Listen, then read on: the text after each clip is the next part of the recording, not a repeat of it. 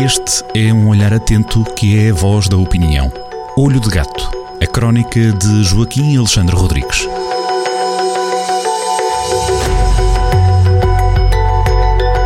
Sejam bem-vindos à descoberta de nova crónica Olho do Gato, com assinatura, como sempre, de Joaquim Alexandre Rodrigues, que está connosco neste Olho do Gato em formato de rádio para descobrir aquilo que são os pontos essenciais na crónica a ler a partir deste sábado 28 de agosto em jornaldocentro.pt.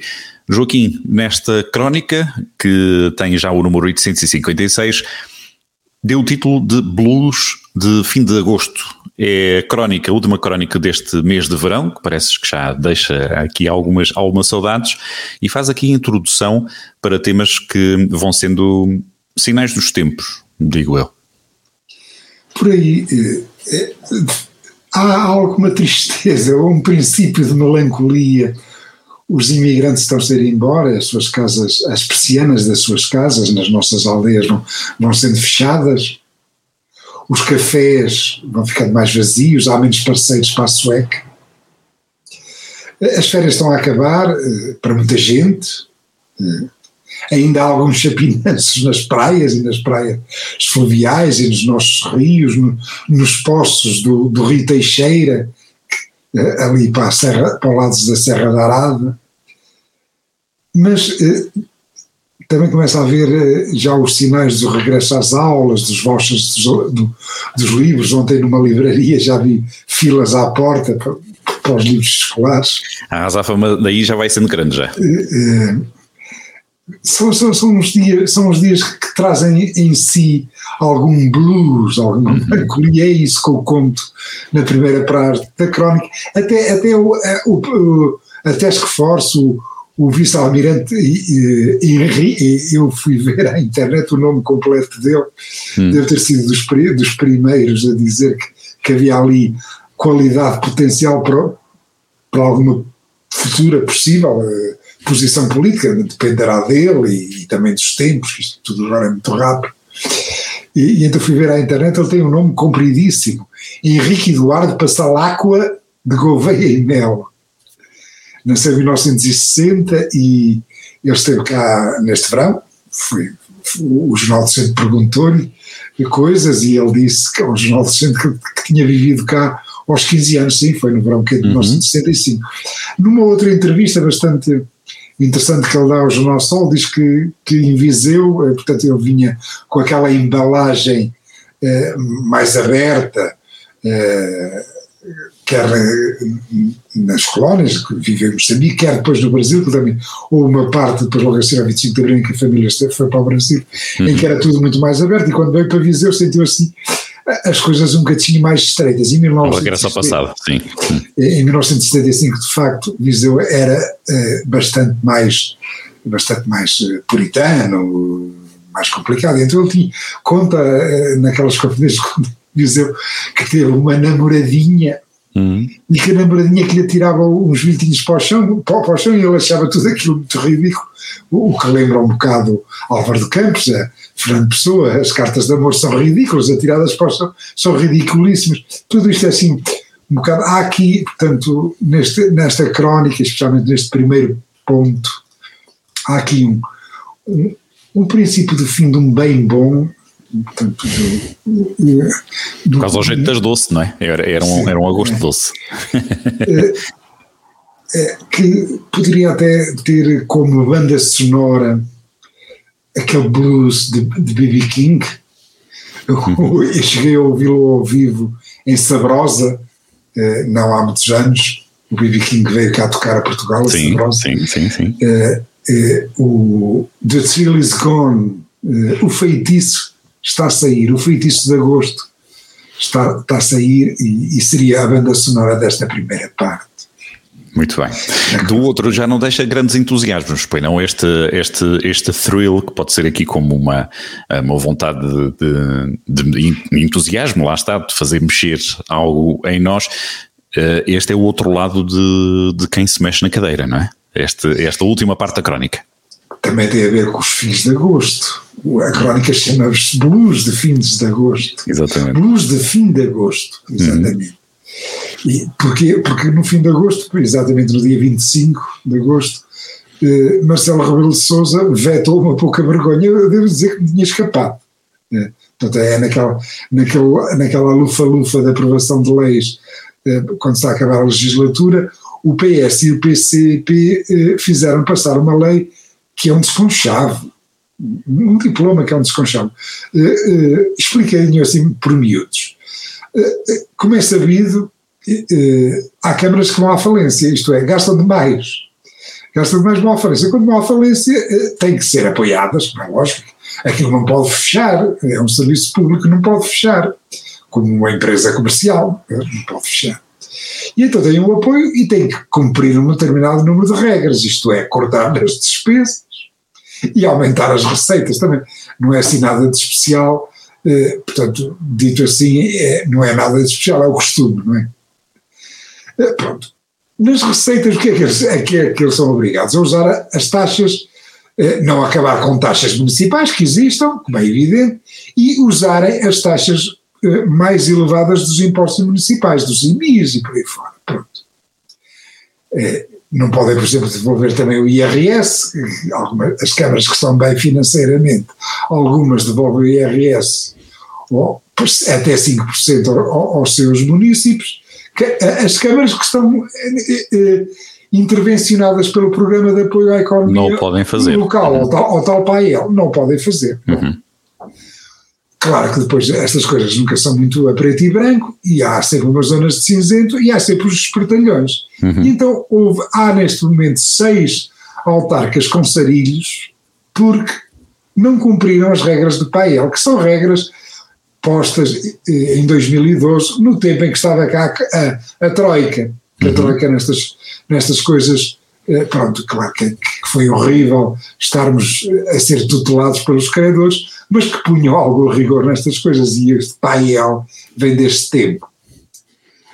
Alguns autarcas, a saber, o de Vila Nova de Gaia, o de Cartacho, o de Algestrel, o de Alfândega da Fé, da Covilhã e Évora, há aqui algumas câmaras, câmaras grandes, portanto, uhum.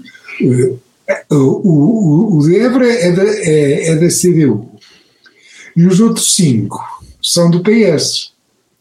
Estão com sarilhos, porque eles não cumpriram o PAEL. Uh, o de Vila Nova de Gaia até já, já está com, já está mesmo a coisa, o processo a decorrer em tribunal. E, portanto, estão com riscos, estão em riscos de perder o mandato. Sim. Ora bem, vai daí o PS e o PCP na Assembleia da República trata, tratam de fazer um, um, um diploma que branqueia que branqueava, que perdoava, perdoava os homens. Claro, o Marce, Marcelo vetou aquilo, diz, uhum. pelo menos espera pelas eleições autárquicas, uh, uh, mas já se sabe que, e é de esperar que uh, se arranje sempre, porque a Terceira República agora está assim, os políticos não cumprem a lei, mas arranjam uhum. sempre formas de se safarem e isto, tudo isto também é um bocado triste. E neste caso, o blues, eh, para este caso, é o evil, evil, o mal. I'm warning you, brother, the evil is in your house. Eh, qualquer coisa assim que ele canta no fim. Holy wolf. Eh, you better watch your happy home. Hum. I'm warning you, estou a avisar-te, irmão, é melhor verificares o que se passa na tua casa feliz. E o que está a passar na nossa casa, que já foi mais feliz, a Casa da Terceira República. É um mal. Isto é triste. Isto é blues de fim de agosto. Mas, uh, Joaquim, eu não, não tenho ideia, mas tenho a sensação, e podemos confirmar esta, esta questão, se calhar depois confirmo isso na, na próxima crónica. Eu tenho ideia que este jeito de mudar a lei, quando as coisas não são bem conforme aquilo que estava uh, a contar, um, teve um episódio qualquer, ou seja, não é uma situação nova neste governo, nem nos últimos tempos.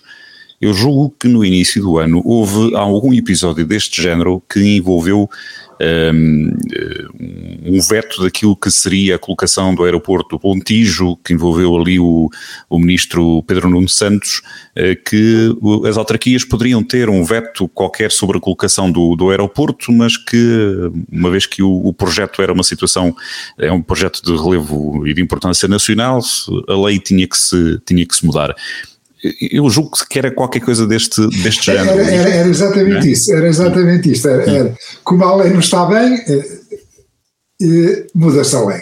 Muda-se a lei, o, não é? O, problema é esse. O, o, e em relação ao. Eh, portanto, na prática, bem, mas isso aí insere-se também no. Portanto, é rigorosamente a mesma coisa. O Paulo está completamente na música, hum. é verdade. Eh, e, e, e, logo o Dr. Rui Rio se pôs a jeito para, para compor a coisa. Pois, eu tenho ideias assim. O Dr. Rui Rio foi aproveitado, mas acabou por para, morrer mais ou menos coisa, caminho. Uh, e aí, aliás, até acerta mais até no, nestes 100% centralistas, não é? como é evidente, uhum. uh, como é que é o, o direito de, veste, de veto para os autarcas aí descentralizados pelo território. Portanto, em princípio, essa lei se não caiu, eh, portanto, essa lei que permite uma espécie de, de veto uhum. Eh, municipal a um projeto nacional, nacional. Uhum. Vai, vai cair, vai cair necessariamente, porque viver a Terceira República é, na sua essência, e cada vez mais centralista. Tem toda a razão, tem toda a razão. É, veremos uh, se tiver aqui errado numa situação, depois faço meia culpa na próxima, na não, próxima conversa, na próxima sexta-feira, se isso caiu, até se, se, em que ponto de situação é que aqui, essa. E aqui vai ser o estará. mesmo, quer dizer, aqui hum. vai ser o mesmo.